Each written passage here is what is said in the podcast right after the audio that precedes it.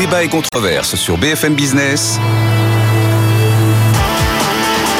Nicolas Dose accueille les experts. Bonjour et bienvenue l'actualité économique du jour. Après les 10 milliards d'euros d'économies dans les dépenses de la fonction publique d'État, eh bien visiblement l'exécutif pourrait s'attaquer à la dépense sociale cette fois-ci. C'est ce qu'annonce le Figaro ce matin. Pas vraiment de nouvelles infos, excepté la possibilité de remonter la CSG réduite dont bénéficient aujourd'hui les chômeurs et aussi la prise, enfin la, la question de savoir si on va continuer à prendre en charge 100% des ALD, les affections de longue durée qui pèse plus de 65% du total des dépenses de santé. En tout cas, Bruno Le Maire avait revendiqué le fait de ne pas toucher au budget de la sécurité sociale.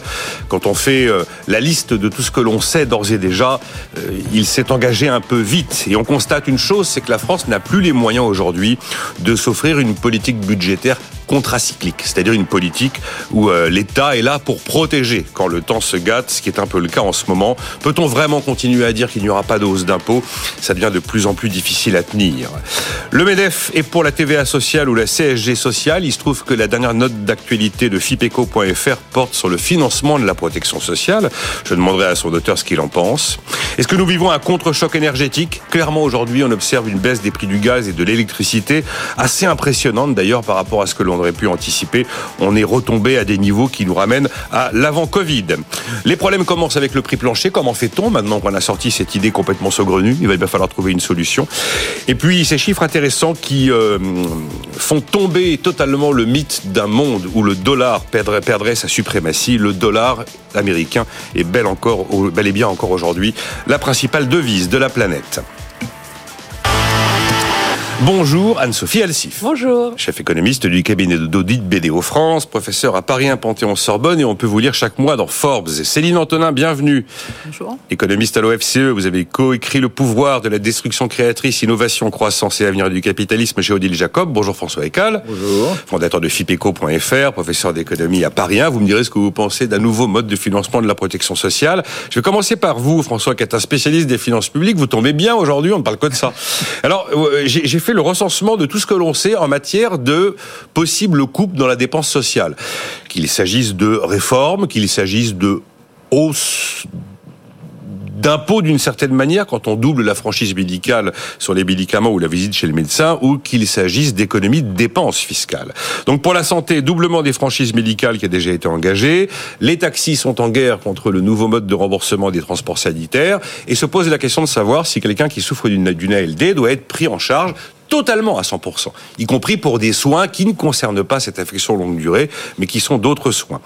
Gabriel Attal confirme dans les allées du Salon de l'Agriculture au petit matin qu'il y aura une nouvelle réforme de l'assurance chômage. Pourquoi pas réduire à nouveau les durées d'indemnisation? Ou encore aller plus loin en termes de dégressivité des allocations. Pour l'instant, seulement les cadres sont concernés. Et le Figaro annonce ce matin qu'une piste serait de monter la CSG sur les indemnités chômage, qui aujourd'hui est plus faible que celle des actifs, à 6,2 contre 9,2% pour les actifs. Après, vous le savez, il y a la fin de l'allocation spécifique de solidarité qui a été annoncée et également un RSA sous condition qui sera généralisé à l'ensemble du territoire. Euh, conditionné à 15 à 20 ans d'activité par semaine. Ce sera au début de l'année prochaine. Thomas Cazenave n'exclut pas une sous-indexation des pensions de retraite en 2025. Cette année, elles ont été totalement indexées sur la courbe des prix, ce qui a coûté 14 milliards et demi d'euros. Et puis Gabriel Attal, encore lui, qui dit qu'on pourrait peut-être aller plus loin en termes de modulation des allocations familiales en fonction des revenus. François Hollande avait commencé à transformer une politique familiale en politique de solidarité lorsqu'il était président de la République. Euh, vous voyez ça comment, François Ecal Ça s'appelle de la hausse d'impôts qui ne dit pas son nom Ça s'appelle des économies de dépenses sociales euh, Quel titre on y met? Oh, il y a beaucoup d'économies de, de, dépenses sociales. Il y, a, il y a quelques hausses d'impôts qui traînent par-ci par-là, mais il y en a quand même pas beaucoup. Euh, bah, c'est pas c'est pas très surprenant. Hein. Le bah. gouvernement s'est donné des objectifs d'évolution des dépenses publiques euh, à l'horizon de 2027 qui sont très contraignante. Euh, et il a toujours dit que rien que pour euh, le 2025, il fallait trouver une douzaine de milliards d'euros d'économies. Comme les dépenses sociales, c'est plus de la moitié des dépenses publiques, euh, on, forcément, il va y en avoir, enfin, si on arrive à, à, atteindre cet objectif, il y, en, il y, aura des économies sur les dépenses sociales. Il n'y en a pas eu là, en effet, et il a dit qu'il n'y aurait pas, qu'on ne touchait pas au budget social, parce que on a pris euh, des mesures par euh, un décret d'annulation de crédit sur les dépenses de l'État. On ne peut le faire que sur les dépenses de l'État. On ne peut le faire que sur les dépenses de l'État. Il faut aller au Parlement, si on veut. Pour, pour, pour, pour toucher les dépenses sociales, pour modifier des prestations sociales, il faut une loi de financement de la sécurité sociale, donc il faut passer par le Parlement.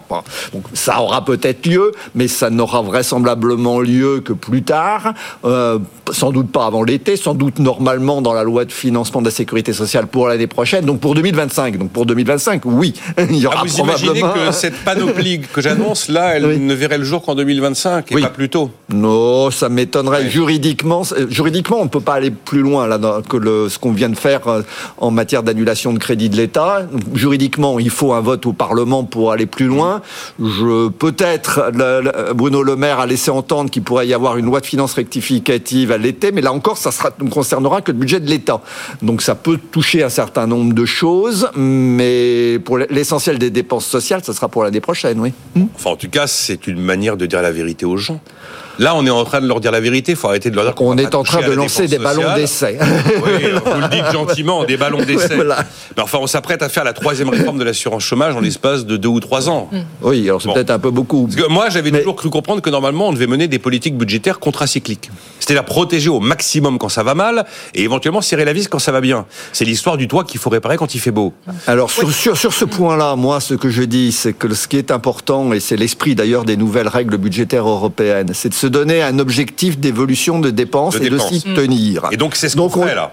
En fait, c'est ce qu'on fait, parce que ouais, l'objectif, oui, voilà, on peut éventuellement, peut-être que pour être totalement dans les clous de ces règles, il fallait en effet trouver 4-5 milliards d'euros d'économies en plus cette année. Mais il n'y a pas besoin de faire plus. Donc moi, ce que je dis en effet, c'est qu'il faut se tenir à ça. En revanche, je pense que là, il y a, on, on, fait probablement une erreur quand on essaye de tenir, je dirais, coûte que coûte, un objectif de déficit public. Ça n'est plus ce que nous demandent euh, les, les, règles européennes. L'objectif de déficit, il existe toujours. Hein, on est toujours censé revenir un jour euh, au-dessous de 3% du PIB, mais à un horizon qui n'est en réalité pas précis. Donc ça peut, ça peut attendre hein, d'une certaine façon. Oublions et le déficit. On peut l'oublier. Si la conjoncture est mauvaise et si le déficit s'accroît pour des raisons conjoncturelles, parce que les recettes sont moins bonnes que ce qui était prévu, je dirais tant pis. En revanche, moi je suis, je maintiens que il faut tenir l'objectif de dépense. Il est très contraignant, ça va être déjà être très difficile. Il n'est pas du tout sûr qu'on y arrive. Déjà les 10 milliards là, je pense qu'à la fin de l'année, on ne sera pas à 10 milliards net d'économies parce qu'on va réouvrir, on va réengager des dépenses ailleurs.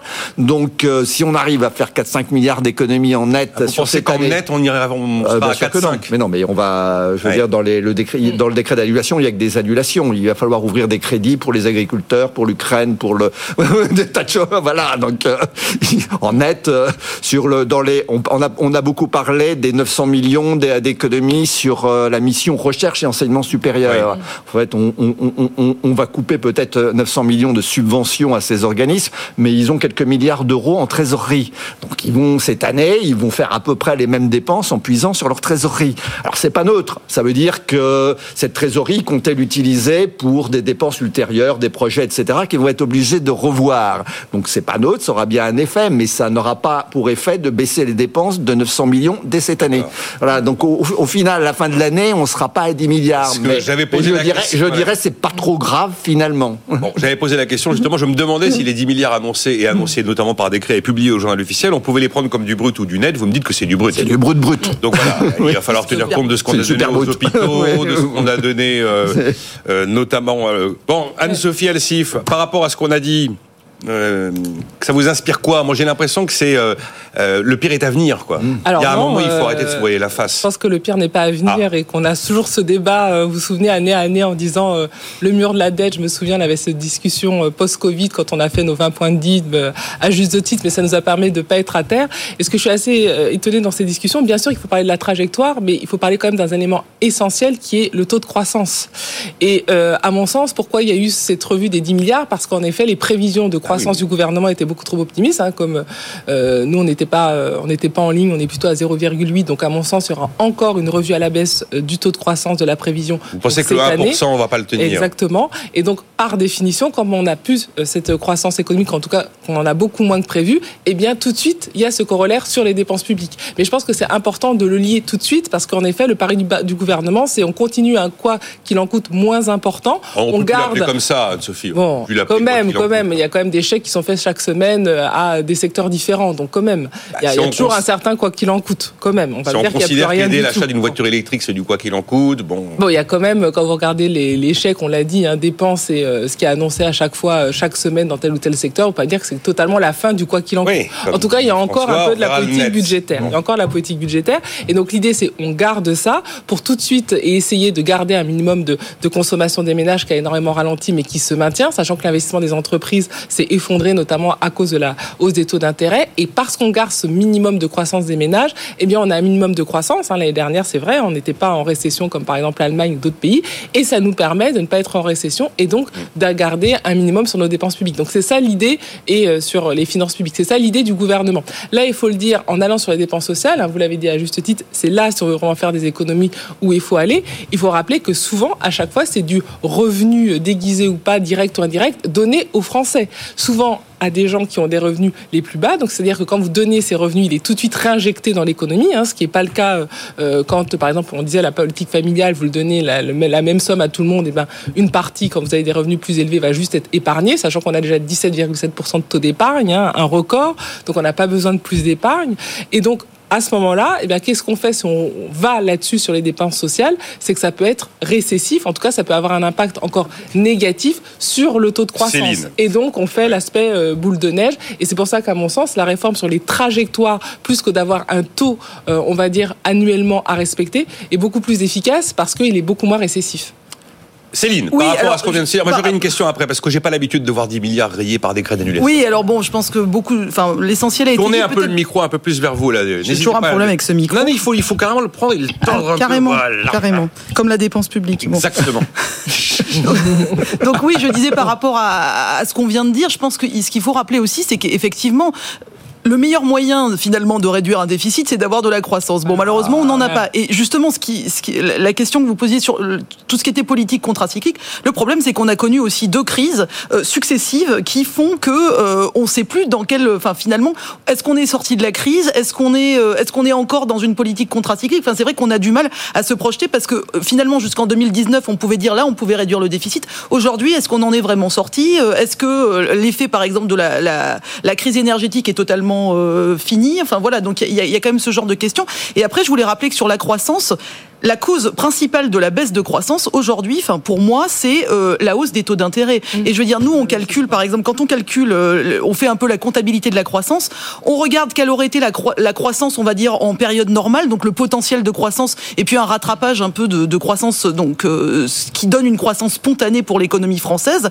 et on retranche les différents chocs. Et le choc de politique monétaire, il fait 0,8 points de PIB, en fait. Donc en 2024, par exemple. Donc voilà. Donc en fait, c'est quand même essentiellement ça. Alors c'est vrai que ça transite par le canal à la fois de la consommation, de l'investissement pour les entreprises, mais du coup, ça, c'est un choc vraiment pérenne. Et du coup, dans ce contexte de euh, taux élevés qui, à mon avis, ne vont pas baisser tout de suite, en plus, parce que quand on entend les dernières euh, enfin voilà, des derniers propos de la Banque centrale européenne, on voit que l'idée n'est pas de baisser les, taux demain. Donc, euh, donc voilà, on, doit quand même se projeter aussi dans ce contexte. Mm.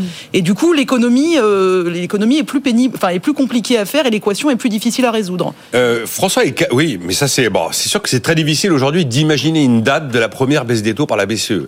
Le, la petite rumeur de marché, c'était que la BCE allait commencer avant la Réserve fédérale américaine. Oui, mais je crois que la, non, je pense que la Réserve fédérale commence avant. Bon, enfin, si je devais me. À côté de ça c'était Bruno Le Maire disait, on n'a jamais fait autant d'économies de dépenses par un simple décret d'annulation. 10 milliards.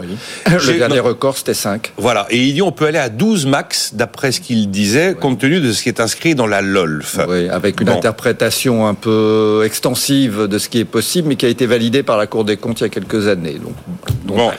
C'est quand même, voilà, euh, mettre 10 milliards d'économie où, bon, peut-être qu'à l'arrivée en net, on sera à 4 ou 5 milliards. Commencer à faire toute une liste finalement de réformes en tout genre, de, du système social, du système d'État-providence, qui conduirait à l'arrivée à avoir un système moins généreux. J'ai pas, j'ai pas vu souvent les gouvernements réagir comme ça. J'ai l'impression en fait qu'ils flippent un peu quand même là. Non. Croyez pas qu'ils flippent un peu et qu'ils se disent que ce fameux coup près d'agence de notation qu'on a tendance finalement depuis 2012 à considérer comme un non-événement puisque la perte du triple A n'a pas eu d'effet. Oui, d'accord, Anne-Sophie, le mur de la dette, Nicolas Bavrez qui nous dit on va se fracasser contre le mur de la dette. Est-ce qu'un jour ça peut arriver? Un jour, oui, probablement, un mais jour, on ne sait oui, pas quand. Sait Moi, pas je, quand. crains, je crains que ça n'arrive un jour, mais je suis incapable de dire quand. Euh, en tout cas, je ne pense pas que ce soit l'intervention des agences de notation qui provoque ça. Je dirais que Euh, c'est le- postérieur. Oui, La oui, ça peut même être après. ouais. Après coup. Enfin, sait souvent, pas elles ont, réagi, euh, elles ont réagi après coup. Mais le fait de passer de A plus à A moins, ça ne va pas changer Je grand-chose. suis d'accord, mais j'ai Sauf si on l'impression Sauf s'il y a en même temps toute une série de mauvaises nouvelles. Là, je pense, il y a une mauvaise nouvelle qui va peut-être arriver, mais on a commencé déjà en avoir quelques prémices, c'est le déficit 2023. On sait que du point de vue budgétaire, euh, il est euh, 7 à 8 milliards plus haut que ce qui était prévu. On avait prévu On a- 4,9. Hein. Voilà, on 4,9. attend d'avoir les résultats de l'INSEE fin mars. Euh, 4,9, euh, c'est pas, c'est pas du tout gagné.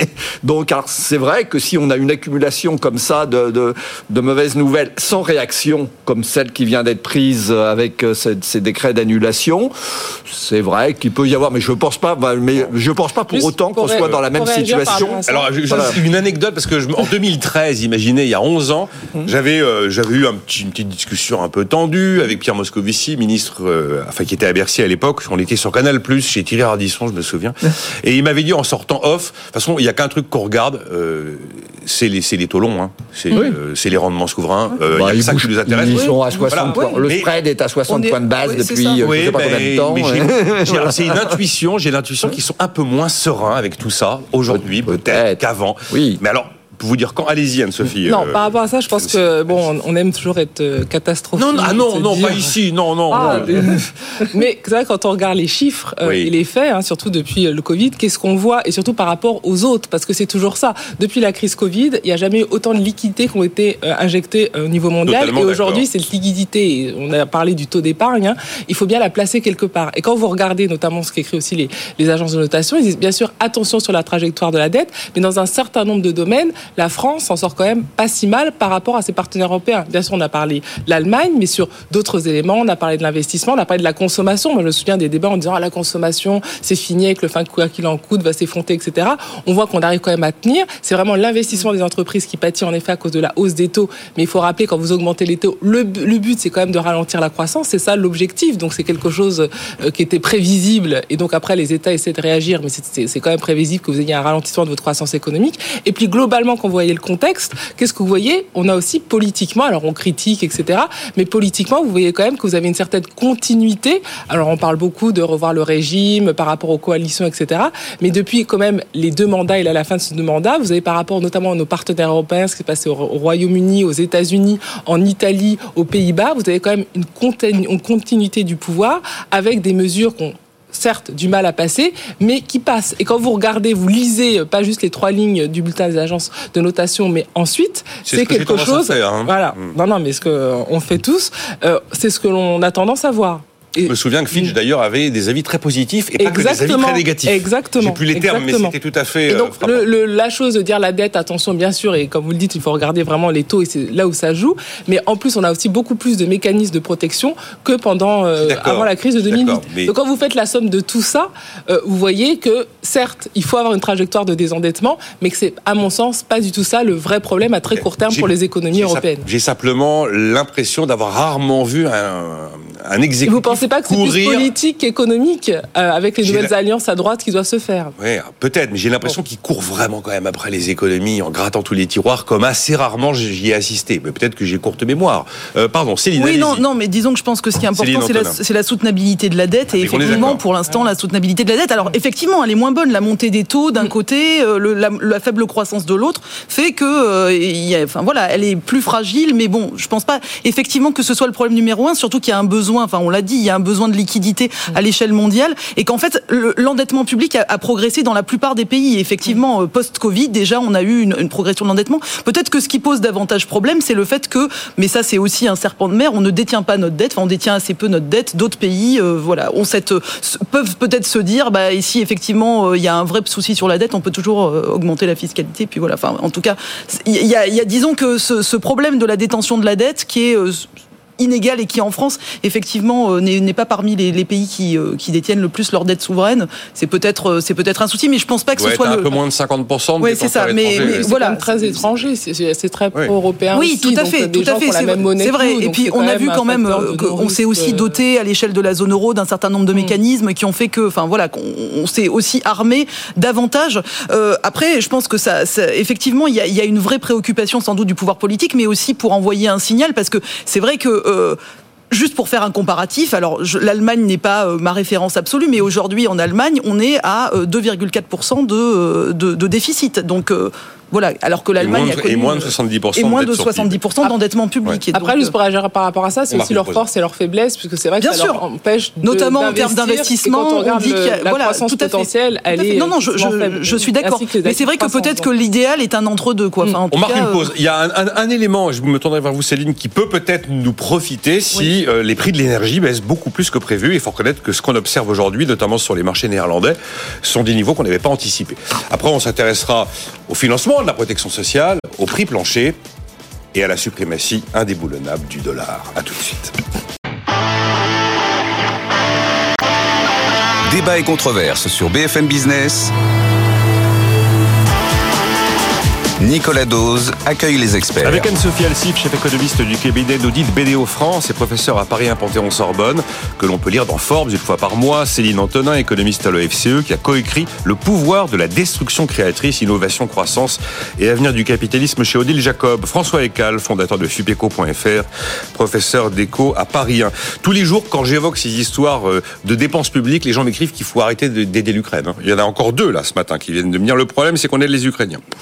C'est systématique, euh, ça ressort tout le temps pour faire euh, arrêtons d'envoyer de l'argent à l'Ukraine. Ben voilà, euh, arrêtez de faire la. Je, je rappelle quand même qu'on est parmi les pays qui ont qui transfèrent le moins d'argent à l'Ukraine, même en euros, sans même parler en pourcentage du PIB, même en euros, on envoie beaucoup moins que la plupart des pays de l'est. En tout cas, c'est une réaction que je lis depuis systématiquement. C'est complètement absurde. Depuis des jours et des jours et des jours, on tape encore sur les classes moyennes supérieures. On fait la chasse aux chômeurs. Voilà comment. Euh, bonjour, je suis retraité. Plus je vous écoute, plus j'ai envie d'augmenter mon taux d'épargne pour mes enfants. Bon, c'est sympa. Voilà. Il faut faire l'inverse, justement. Ah ben voilà, oui, il faut faire l'inverse. Et voilà. Euh... Cela dit, c'est vrai que ce, cette histoire des retraités. Enfin bon, euh, vous connaissez mes positions. L'histoire des retraités sans arrêt. Euh, enfin voilà, grand coupable de. Enfin, en tout cas, euh, qui ont bénéficié de l'indexation, etc. Enfin bon, je pense pas que ce soit la, la, la, solution de dire on va appauvrir les retraités. Mais bon, on a déjà eu ah, l'occasion on a eu le débat. Et moi, j'en ai reparlé avec Erwan Tison, qui n'a pas du tout votre avis. Oui, oui, je sais. Non, se bat avec Maxime Sbailly pour considérer que l'indexation absolue sur la. Mais, mais, ce, qui, est incroyable, c'est que pendant des années, comme on indexait effectivement sur les prix et pas sur les salaires, les retraités, là, on disait rien hein, parce que les salaires augmentaient plus vite que les prix. Et la, enfin, la fois où on a l'inverse, effectivement, on tape sur les retraités. C'est quand qu'on a désindexé sur les salaires pour indexer sur les prix C'est 93. 93. Ah oui, c'est 93. Est-ce que vous, parce que bon, effectivement, parmi les parmi les éléments, après le public, c'est venu après. Parmi les éléments constitutifs de la croissance, il y a l'investissement des entreprises, on en a parlé, il y a la consommation, bon, il y a les stocks des entreprises, c'est une variable un petit peu plus complexe, et il y a les échanges commerciaux. Et ce qui aujourd'hui fait le plus de mal à la balance commerciale de la France, évidemment, c'est le prix de l'énergie, puisqu'on apporte l'intégralité de l'énergie que nous brûlons. Or, on constate, euh, à Céline Antonin, que les prix baissent, les prix baissent plus qu'anticipé. On était hier sur le mégawattheure au gaz naturel à 22,40 euros. Tout à fait. Voilà, aux Pays-Bas. Et on a trouvé, on, a retrouvé des prix d'électricité qui nous ramènent à 2021. Est-ce que là, on est face à un contre-choc énergétique que l'on n'avait pas anticipé et qui peut nous faire le plus grand bien d'après vous? Alors, c'est vrai que ce que vous citez sur le gaz naturel, on a divisé par 10 en fait entre, disons, l'été 2022, le plus fort de la crise, et aujourd'hui sur le TTF, donc euh, néerlandais, euh, donc c'est-à-dire l'indice spot qu'on regarde euh, habituellement sur le gaz. Donc c'est vrai que c'est une baisse euh, qui est majeure. On revient pas tout à fait au niveau pré-crise, mais presque. Euh, Là, on était monté à 250. On était monté à mégawattheures. Oui, tout à fait. En août 2022. Tout à fait. Tout à fait.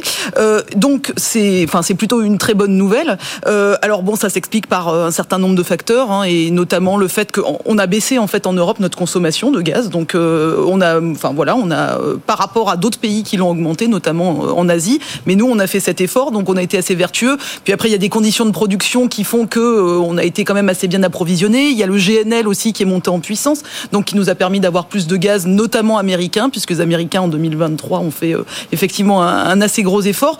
Donc disons que tous ces facteurs font que pour les années 2024-2025, on s'attend plutôt à garder un prix autour de euh, on va dire 30, 30 euros le mégawattheure. Enfin, en tout cas, si on reste à ce niveau-là, c'est une très bonne nouvelle. C'est un prix historiquement normal environ. Alors un petit peu plus haut que ce qu'on avait. Euh... Enfin euh, bon voilà, on n'est pas du tout au niveau qu'on a connu. Ça c'est pour le gaz. Pour le pétrole, on est autour de 80 dollars le baril et c'est vrai que malgré les conflits en mer Rouge, malgré euh, tout ce qui peut se passer, tout ce qui devait faire monter le baril de pétrole ne, ne, produit pas d'envolée du baril oui, de pétrole. Oui, mais parce qu'en fait c'est vrai que là Tension encore, au Proche-Orient, il s'est rien passé. Tension en mer Rouge, il s'est rien passé. Alors c'est vrai que ça, ça a ajouté une prime de risque, mais en fait les fondamentaux sont plutôt tels que l'OPEP annonce à nouveau de nouvelles coupes pour 2024 en disant on va encore réduire d'un euh, enfin d'un million de barils jour la, la production euh, parce que en fait euh, il y a encore un déficit en faveur de l'offre. Donc euh, voilà, donc malgré tout, on a plutôt une demande qui est plus faible qu'anticipée. Ça c'est la mauvaise nouvelle, hein, c'est-à-dire que c'est plutôt parce qu'on consomme moins de pétrole. Dans les pays de l'OCDE, on stagne depuis très longtemps. C'est la mauvaise ou bonne nouvelle. Oui, la demande alors, est moins élevée que prévu, nous a dit l'AIE cette semaine, mais ça veut dire que ben, le ralentissement a, a Oui. des bons côtés dans la mesure où Voilà, il tout à fait. réserve un petit peu les fait.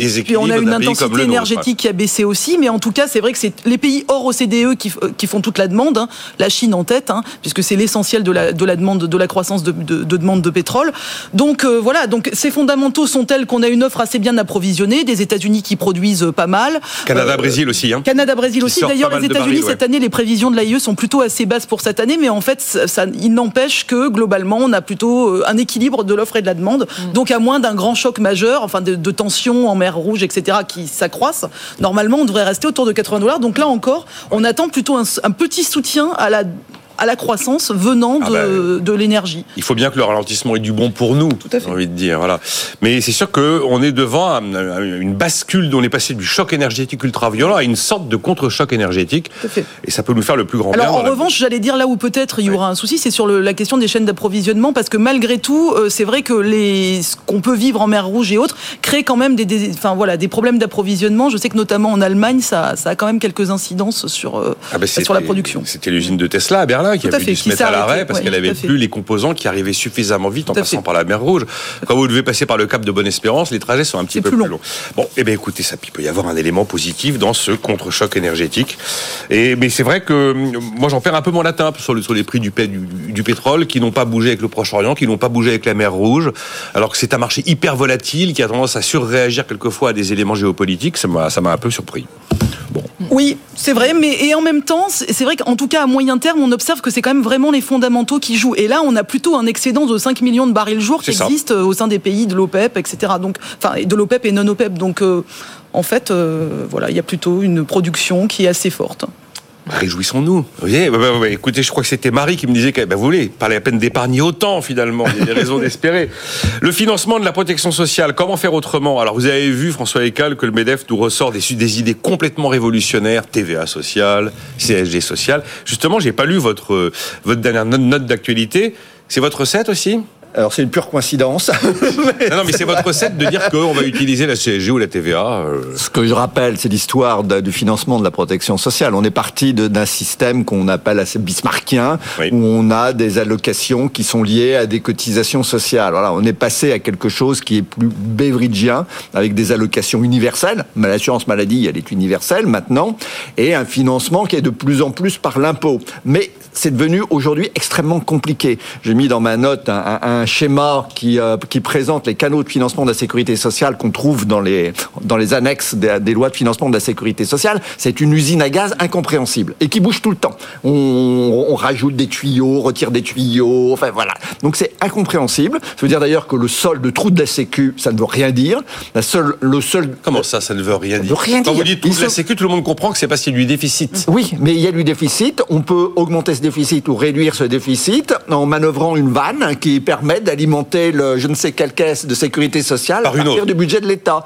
À partir du budget de l'État. Bien sûr. Oui. Ou d'affecter des impôts, on affecte de la, on affecte de la TVA, on affecte de la taxe sur les salaires, on affecte des tas d'impôts divers et variés. Et donc, en fait, non, ça n'a aucun sens. La seule chose qui a un sens pour moi, c'est le déficit public total, consolidé de l'ensemble des administrations publiques. Et au niveau international, d'ailleurs, heureusement, c'est la seule chose qui est regardée. Personne ne va regarder dans les organisations internationales le déficit budgétaire d'un côté et le déficit de la Sécu de l'autre. Ça n'a aucun sens. Mais ça pourrait avoir un sens, et je pense qu'il faudrait quand même clarifier tout ça, si on faisait une distinction plus claire entre ce qui relève d'un côté de l'assurance, par exemple bah, l'assurance vieillesse, et ce qui relève de la solidarité. La maladie, maintenant, c'est de la solidarité. Et si en face, on mettait, pour ce qui est de l'assurance, on met, on met en face des cotisations, en effet, et pour ce qui est de la, de la solidarité, la maladie, par exemple, on, met- on le finance par des impôts. Alors, dans l'assurance vieillesse, il y a une partie de solidarité, parce que vous avez des pensions de retraite qui sont liées les majorations pour enfants, etc. Donc, pour ça, ça, celle-là aussi devrait être financée par l'impôt à travers un vrai fonds de solidarité qui permette de bien distinguer dans les pensions ce qui, ce qui résulte du fait que vous avez payé les cotisations et ce qui résulte du fait que pour des tas de raisons euh, voilà, de redistributives, on vous donne un peu plus de pension parce que vous avez eu des enfants, parce que vous avez eu, été au chômage, etc. Donc, mais ceci conduit en effet, c'est là où je rejoins in- involontairement le MEDEF, c'est-à-dire que dans mon schéma, bah, ça veut dire qu'il y a beaucoup plus d'impôts pour financer la sécurité sociale. Et En moins fait, de a- cotisations. et moins de cotisations, typiquement pour la maladie, bah, les cotisations employeurs maladie, dans ce schéma, je le remplace par des impôts. Après, la question, c'est quels impôts? Ça peut être la TVA, ça peut être la CSG, ça peut être des impôts sur les entreprises. Si ça passe par le budget de l'État, ça peut être indirectement par de l'impôt sur les sociétés ou des impôts sur la production. C'est un autre sujet. Mais voilà, déjà, déjà arriver à faire, je, je pense, alors c'est un rêve, hein, parce que je sais bien que voilà, ça, Vous avez fait une chronique. C'est un schéma. Vous avez fait une chronique de nuit en dormant. Voilà. Je pense que non. La seule chose que lui dit, c'est qu'il faut quand même avoir ce schéma en tête et pas trop s'en éloigner. Voilà. Donc euh, c'est tout. Ça vous inspire TVA sociale, CSG sociale, nouvel impôt pour financer une partie de ce qui était euh, de l'assurance, qui serait considérée comme de la solidarité? Oui, moi, ça, m'inspire surtout qu'on effectivement le schéma était beaucoup plus clair avant. Enfin, sans vouloir dire c'était mieux avant, mais il se trouve que c'est vrai qu'on a dévié de plus en plus vers. Non, mais on a changé bulle de actifs pour un retraité, on pouvait se permettre d'avoir un système qui reposait sur le travail. C'est vrai qu'on est allé de plus en plus d'un système euh, bismarckien, un système beveridgeien, enfin, dans, dans l'idée en tout mhm. cas. Et c'est vrai que je. Bon, enfin, voilà, je trouve que le, système bismarckien marchait assez bien et que là, c'est vrai que l'espèce de coexistence qui est très floue euh, actuelle est pas très satisfaisante, je trouve, d'un point de vue effectivement euh, même. Enfin même pour euh, effectivement comprendre et, et, même quand on doit par exemple chercher des économies du coup ça ça, ça- ça- ça crée une, une faible lisibilité des dispositifs. De toute façon, je pense que c'est L'avantage de la TVA sociale, c'est que vous pouvez avoir éventuellement augmenter le salaire net. Alors que Oui. si vous faites la CSG sociale, forcément, là, vous avez, euh, vous avez une, une baisse de pouvoir d'achat. Oui, c'est vrai. Enfin, de toute façon, la CSG, c'est une grande arnaque. À mon. Pourquoi Pourquoi c'est une grande arnaque Non, non, mais après, ça, c'est un autre un- sujet, mais. Bah, non, mais- non, mais dites, Moi, non, mais un autre sujet, mais par exemple, entre la CSG déductible et la CSG non déductible, d'ailleurs, j'aimerais écrire. J'aimerais écrire, non, mais j'aimerais écrire un article sur le sujet parce que vous me remarquerez qu'on déclare dans son revenu, donc on déclare euh, un revenu avec une part de CSG qu'on ne touche pas, en fait. Et du coup, je trouve que le taux d'imposition qu'on affiche pour les ménages dans l'impôt sur le revenu est un, est un taux fictif, en fait, puisque c'est un taux qui ne prend pas en compte, en fait, qui, qui prend en compte un revenu fictif. Donc, pour moi, il faudrait déclarer un vrai revenu et en fait, le taux d'imposition serait plus élevé. Donc, je trouve que là, il y a quelque part Ah oui. une malhonnêteté intellectuelle. Et d'ailleurs, j'écrirai euh, dès que j'aurai le temps euh, La, CSG, sur le sujet. la CSG déductible, c'est quand même aussi un truc complètement parce que c'est très c'est très contre-intuitif de voir qu'on a un net imposable qui est supérieur, Tout à fait. dont le montant Tout est supérieur. Tout à fait. Dis, mais Non, mais donc vous déclarez un revenu que vous ne percevez pas, ce qui est quand même en, en soi, enfin, je veux dire, un principe de, de lisibilité, de voilà, de, de, de, transparence et de clarté de l'impôt. Je trouve que c'est. Mais ça résulte de la même logique public que le financement de la sécurité sociale et c'est des à gaz. À C'est-à-dire à des moments, et on a fait des arbitrages pour pas pénaliser certains, quand même avoir plus de recettes. Donc on a dit bon, on va augmenter la CSG, mais on va Mais la rendre quand même, on déductible va la pour rendre certains, déductible, mais pas totalement déductible parce que ça coûterait trop cher. voilà, c'est ça, ces arbitrages budgétaires, euh, voilà, au, au- au fil du temps, qui euh, s'accumulent et, et qui, euh, qui Mais c'est vrai qu'on aime bien accumuler des couches et on aimera rarement faire un peu de simplification. C'est vrai que la simplification en matière fiscale, c'est pas mal Il aussi. y a un moment quand vous avez tellement de couches, la simplification devient juste ingérable. Mm. C'est ingérable. Si Bah, il y on a- voulait il y a- des- le problème, oui, c'est qu'il y a un Oui, moment où la réforme fiscale, la simplification, le système, on part d'une situation tellement compliquée que forcément, si on veut faire une réforme fiscale à budget constant, bah, il y a des gagnants et des perdants. Et si on part d'une situation très compliquée, bah, c'est très compliqué parce qu'il y a beaucoup de perdants, beaucoup de gagnants. Personne n'y comprend rien et tout le monde a l'impression d'y perdre. hein. Personne n'y comprend rien. Si vous vous lancez dans une remise à plat totale du financement de la protection sociale, des aides aux entreprises, euh, personne n'y comprend rien. Mais sinon, juste en un mot, et puis après on parle du dollar, c'est promis Anne-Sophie. Euh, entre si on devait jouer sur TVA ou CSG, est-ce que vous avez une Moi, je me dis que la CSG c'est peut-être la meilleure solution. Mais non. Moi, je préférais la CSG. Oui, Ouais. J'ai- Préférais la pendant, CSG. pendant longtemps, j'ai dit que la TV, quand j'étais à Bercy notamment, que la TVA sociale, ça avait des risques inflationnistes. Mais il y a pas Maintenant, de je doute. pense que c'est mo- probablement moins vrai. Ouais, c'est moins enfin, moins. Voilà. plus TVA, moi, mais- Mais- Plus TVA mais pour faire payer les touristes. Alors, Philippe, votre copain Philippe Aguillon, il est plus CSG, lui. Il Ah, était bah. là il y a quelques jours. Il y a parfois quelques dissensions. Mais- Après, c'est pas un avis euh, très Et ferme. hein. comme quoi, quand même, François Cal, euh, euh, on est super doué pour faire des usines, des usines à gaz, mais on a été super bon pour inventer les assiettes, euh, les impôts à assiette large et à tabac quand même. Oui. Ah oui. Quand même du, du super made in France. D'ailleurs, c'est ce que les agences de notation aussi euh, souvent remarquent en disant qu'on a une très bonne capacité et en termes de création Ah, oui. fiscale et de levée d'impôts. Et de l'impôt. Ça, c'est vrai qu'on est très C'est vraiment un point très positif Et on aurait pour euh, même- investir en France. On aurait même une capacité à augmenter la TVA qui, contrairement à beaucoup de choses, est moins élevée chez nous qu'ailleurs. On est dans la moyenne européenne. Ah, européenne. Contrairement, en effet, à beaucoup Bah, d'impôts, on est nettement au-dessus de la moyenne. Là, on est dans la moyenne. On a du mal sur les impôts de production à retrouver une norme qui corresponde à peu près à ce qui se pratique ailleurs. On y est arrivé sur la fiscalité sur le capital, on y est arrivé sur l'impôt sur les sociétés. Et, euh, et là, sur la TVA, ben, je crois que si... euh, mais enfin bon, elle est complètement mitée, la TVA, de toute façon. Donc, euh, Oui. Déjà, si on l'a démitée avant d'augmenter le taux maximum de 20%. Bon, euh, j'avais promis à Anne-Sophie qu'on parlerait du dollar. Parce que, alors, ça maintenant, mais ce sujet est intéressant, et puis il est très BFM Business. On a eu les chiffres du London Foreign Exchange Committee hier, qui regarde la part du dollar dans l'ensemble des transactions observées à Londres en 2023. Cette part du dollar a monté. Elle a monté, elle atteint 45% des transactions. La part de l'euro a reculé de 2 points, d'un peu plus de 2 points, pour atteindre 16,6% des transactions. Il y a eu au moins 3 ou 4 chroniques ces derniers mois, Anne-Sophie nous disant dédollarisation, euh, la fin du dollar roi, euh, la fin du privilège exorbitant du dollar. Chaque fois que je vois le titre, je me dis, je vais lire la chronique, mais je connais la fin, ça va être, oui, enfin, peut-être un jour, mais pas aujourd'hui. En fait, le dollar est là, et c'est cette force incroyable du dollar qui permet à, à- à l'Amérique d'avoir des déficits jumeaux complètement intenables pour un autre pays. Alors oui, complètement. Ça, il n'y a pas de, débat là-dessus en termes de transactions, en termes de commerce. Euh, Il n'y a pas aujourd'hui une monnaie qui peut vraiment rivaliser avec le dollar euh, au niveau de sa place en termes de confiance des investissements et aussi hein, de dette. Vous l'avez dit aux États-Unis, ça leur permet d'avoir euh, toute leur politique budgétaire, leur politique de subvention. Donc là, il n'y a pas de, de débat là-dessus. Par contre, ce qui est plus intéressant, c'est pas que de regarder la part du dollar dans les transactions, mais également la part du dollar dans les réserves Dans les change, réserves. dans les différents pays.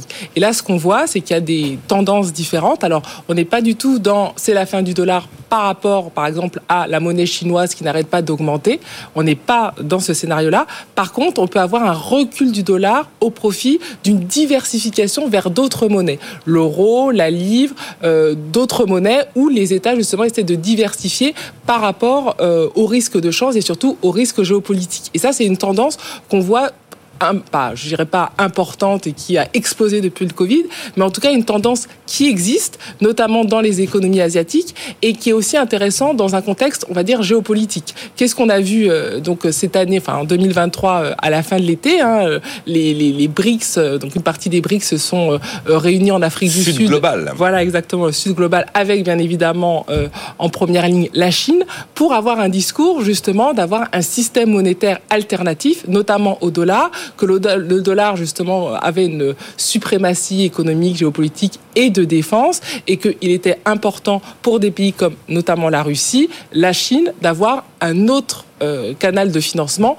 de monnaie et que ça veut dire avoir, pas remettre en cause le dollar, mais en tout cas peut-être pousser vers une autre monnaie qui soit plus en adéquation avec la problématique de ces pays. Et ça, c'est assez intéressant parce que c'est un jeu politique. Alors bien évidemment, hein, vous l'avez dit dans les chiffres, on le voit pas, mais il y a vraiment cette petite musique qui monte, notamment sur ces pays, euh, on va dire, euh, qui n'ont pas notre même vision par rapport au conflit avec l'Ukraine et par rapport au non-alignement. Hein. on le voit dans les pays d'Amérique du Sud, dans les pays africains, qui vont parfois plus soutenir la Russie, en se disant, en effet, aujourd'hui, la seule force encore des États-Unis, c'est leur monnaie et c'est le dollar. Et donc, si on veut vraiment, euh, on va dire, euh, les vaincre, en tout cas, remettre en cause cette hégémonie, c'est par là qu'il faut aller. Alors, la Chine en première, en, première liste, mais pas seulement. Et là, c'est vrai que dans ces discours-là, donc ces déclarations qu'il y a eu, hein, là, on a vu euh, la déclaration donc fin août, il y avait vraiment l'idée d'essayer d'avoir une monnaie alternative. Alors, bien évidemment, la Chine pousse pour sa monnaie, mais pas seulement, et d'essayer d'avoir hein, des transactions qui soient de moins en moins en dollars, avec des objectifs aussi de réserve de change qui soient de plus en plus diversifiés. Et ça, à, ce moment, à mon sens, c'est ça qu'il faut vraiment suivre, plus que le niveau des transactions, parce qu'on va être dans un message politique qui peut être de plus en plus. Je vous rappelle quand même que pour la Russie, hein, on avait dit ah oui, la guerre n'avait pas été préparée, etc.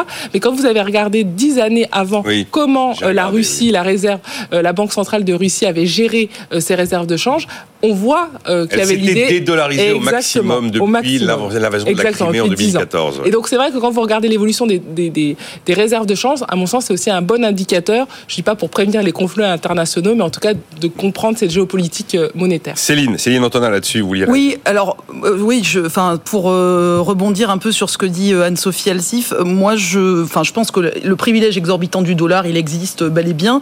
Déjà parce que le dollar c'est donc la monnaie de libellé. Hein, on parlait du pétrole tout à l'heure, donc tous les prix, l'or, le pétrole, etc. Tout est, est libellé en dollars. C'est la monnaie véhiculaire aussi, puisque enfin il y a 88% des transactions encore aujourd'hui qui se font en dollars dans le monde. On est à 32% pour l'euro, donc il y a une partie euh, euro-dollar hein, bien sûr, mais je veux dire, donc c'est vous dire, hein, 88%, bon ça en dit long.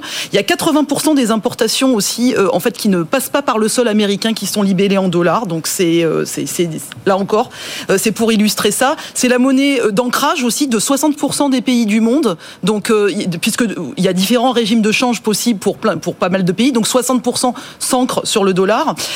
donc voilà, et c'est la monnaie de réserve malgré tout qui reste quand même encore une monnaie de réserve importante. Et c'est vrai que ça leur donne un privilège assez exorbitant. Parmi ces privilèges, les sanctions qu'ils peuvent imposer aux autres mm. pays du monde, hein, on l'a vu, Venezuela, on l'a vu, enfin pour l'Iran, etc. Donc ça, c'est vrai que. Euh, et alors, comment en sortir? Alors, je suis d'accord sur la, tentative des monnaies chinoises, etc. de concurrencer. Après, moi, il y a l'idée qui a été reprise. Je vais pas refaire l'historique de, de, Keynes avec le Bancor, etc. pour sortir de ce, ce privilège exorbitant du dollar. Mais il y a les droits de tirage spéciaux du FMI dont on a souvent dit que ça pouvait être une concurrence. Oui, donc on a souvent dit que ça pouvait. Bon, ça pouvait. DTS, FMI, mais euh, alors bon, mais le problème des DTS, enfin voilà, bon, sans rentrer dans, dans, dans, dans les détails, le problème c'est que en fait de façon très ironique, la plupart des tirages se font en dollars. Donc en fait, c'est un moyen de renforcer encore la suprématie du dollar. Parce qu'en fait, les pays demandent du dollar mm. quand ils utilisent leur droit de tirage. Mais c'est vrai que ça pourrait être un embryon. En tout cas, enfin, en tout cas moi, j'y crois assez. C'était Stiglitz qui avait reparlé de cette idée euh, dans les années 2000. Je pense que c'est effectivement peut-être un moyen de, de diversifier. Enfin, c'est un moyen d'avoir euh, un panier de monnaie, en tout cas, qui, qui permetrait de, de, concurrencer le dollar. Mais c'est vrai que il existe ce panier de monnaie. Bah, oui, je sais, je sais. Il, pour l'instant, un peu virtuel en fait. Oui, mais peut-être que voilà, c'est vers ça qu'il faudrait aller. En tout cas, moi, je pense que les, ces droits de tirage, c'est peut-être une, idée pour. Euh, aucune de vous deux ne m'a dit. En tout cas, on constate que l'euro a perdu son pari. Moi, j'allais dire l'euro. Quel numéro de téléphone? Non, je. non, mais c'est un peu le problème. On a toujours tendance à dire, bah voilà, du coup, l'euro a perdu son pari, qui était quand même de se, positionner en, en quasi altéré. C'est la deuxième. C'est la, la, deuxième. et perdu son pari. Bon, je pense que même quand l'euro a été introduit, personne s'est dit que l'euro allait pouvoir être à 50-50 ou vraiment concurrencer là. On n'est pas dans, on a une union monétaire on a pas budgétaire, politique. Donc, mais c'est une bonne monnaie de diversification. Mais c'est une bonne monnaie de diversification. Mais c'est vrai que on y est, mais on va pas, euh, on va pas supporter le dollar. Et on a pensé que l'euro, ça allait faire le reste. On a pensé que l'euro, ça allait faire l'Europe sociale, l'Europe budgétaire, l'Europe politique. Malheureusement, on a fait peser un lourd poids sur l'euro. Mais d'ailleurs, si j'ai bien compris, la Banque centrale russe, en se dédollarisant, avait placé ses réserves en euros. Mais j'ai l'impression que là, en ce moment, elle se pose des questions seulement si c'était la bonne stratégie. Le renminbi, c'est l'avenir. dire. Il faudra que je ressorte toutes les chroniques sur va-t-on vers la fin du dollar. Voilà, il y en a eu pas mal. Alors généralement, elles aboutissent Toujours à la même conclusion. conclusion Voilà. que c'est la même Oui. conclusion que Céline. J'en ai écrit une aussi avec Ah, cette conclusion. Bon. Mais à mon sens, aujourd'hui, on n'est pas dans un problème que monétaire, mais aussi politique et comment certains pays vont Ah non, non, mais utiliser cela. Et ça, c'est assez intéressant que à, monétaire, c'est à, politique. à- à- à regarder, hein, puisque là, on a quand même euh, de plus en plus de sommets avec ce sujet qui revient et avec des prises de position qui peuvent être, euh, La prise de plus en en date, c'est la. Corée Donc, du euh, Nord, comme par hasard. La Corée du Nord qui dit. Mais il faut quand même rappeler que oui, et, et qu'à l'époque, en fait, même l'idée était de sortir justement, enfin, de, de l'étalon or, et, et en fait, c'était pas. Moi, je pense que c'est intenable d'avoir en fait une monnaie nationale qui est euh, mue par des considérations nationales pour gérer l'ensemble de l'économie du monde. En fait, quelque part, c'est, enfin, je veux dire, on peut pas euh, cal- caler euh, l'ensemble des transactions internationales sur ce qui se passe dans un pays. Donc, en fait, c'est vrai qu'il faudrait l'appeler de ses voeux euh, cette cette diversification plus poussée. Oh, euh, tiens, dans le club des BRICS, tu- Ouais. Mais on dit sud Voilà. global maintenant. Voilà, Même si sud global, On ne global. sait pas trop ce qu'est le sud global, mais enfin bon. Euh, allez, on fait un peu de prix plancher. On a 3 minutes 50 pour se casser la tête. que Ça a commencé. Quoi. Oui, Euh, ah bon, allez François, vous avez déficit de temps de parole dans les, dans les dernières minutes. Vous avez accueilli comment l'histoire du prix plancher promis par Emmanuel Macron aux agriculteurs comme Bah, si ça m'a ça m'a rappelé la politique agricole commune des premières années en fait parce que c'est ça qu'on faisait. Bah oui, oui.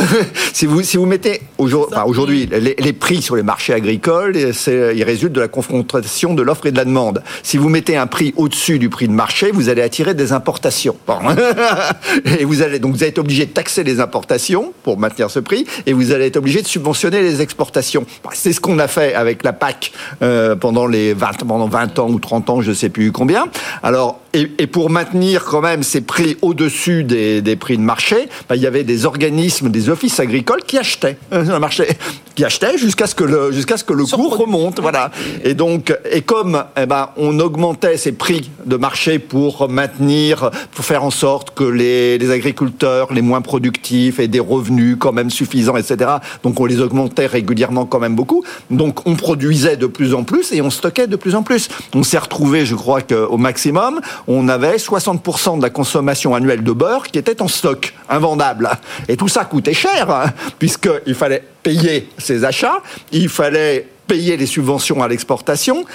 Et comme on était, globalement excédentaire, ben, les subventions à l'exportation coûtaient plus cher que euh, ne rapportaient les taxes à l'importation. Donc c'était un truc hein, qui coûtait très cher aux finances publiques, qui conduisait les consommateurs à payer des prix très élevés et qui profitait en fait surtout aux agriculteurs les plus productifs, hein, les grands céréaliers de la Beauce, aucun problème, hein, parce que bah, ils, ils vendaient à des prix nettement supérieurs, donc ils avaient une rente, ils avaient une- des prix nettement supérieurs au prix de marché. En revanche, le petit agriculteur de montagne, bon bah c'est vrai qu'il vivait pas beaucoup mieux.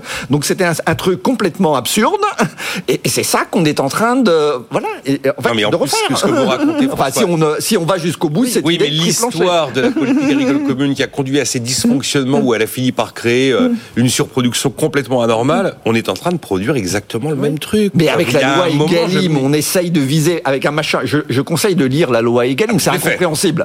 C'est- c'est je, serais moins, je serais moins sévère avec la loi Egalim qui suppose à Oui. chaque négociation Oui. d'essayer de fixer de manière un petit peu technique un prix de matière Oui, première agricole. Mais ça ne peut pas marcher parce que de toute façon, il y a des importations. Si les centrales d'achat, etc., ne veulent pas, trouvent que le prix Mais finalement est trop élevé, ils Bon, achètent à l'étranger. A Non, mais j'avoue, je trouve qu'en plus, il y a une grande incohérence à vouloir fixer d'un côté un prix plancher et de l'autre à multiplier les accords de libre-échange avec les, les pays en matière agricole.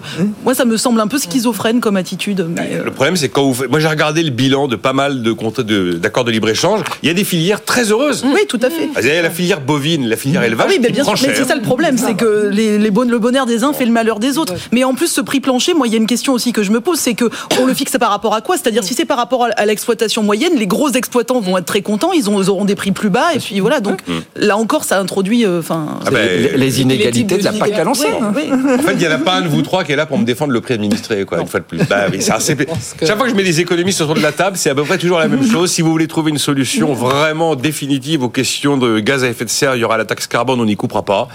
Euh, si vous faites des prix administrés, vous aurez ce qui se passe toujours quand on fait des prix administrés. J'encadre les loyers, pénurie d'appartements à louer. tout le marché. Voilà, j'encadre, euh, je sais pas. En plus, j'en- c'est un, un prix, euh, c'est français. Enfin, Enfin, je veux dire, c'est Ah bah, même pas eux, ah, européen. non, non, non, non, non, c'est pas européen. Non, Non, c'est pas Non, européen. c'est pas européen. Après, ils marcher ils ont qu'au niveau européen. Oui, ça, plus, marchera pas de toute façon. Vous expliquez qu'il y avait l'idée de le mettre au niveau Oui, c'est européen, ça. mais Un voilà, européen. Voilà. Je suis pas sûr que tous les pays soient d'accord. Mais tout le monde va Voilà. pas être d'accord avec ça. ne va.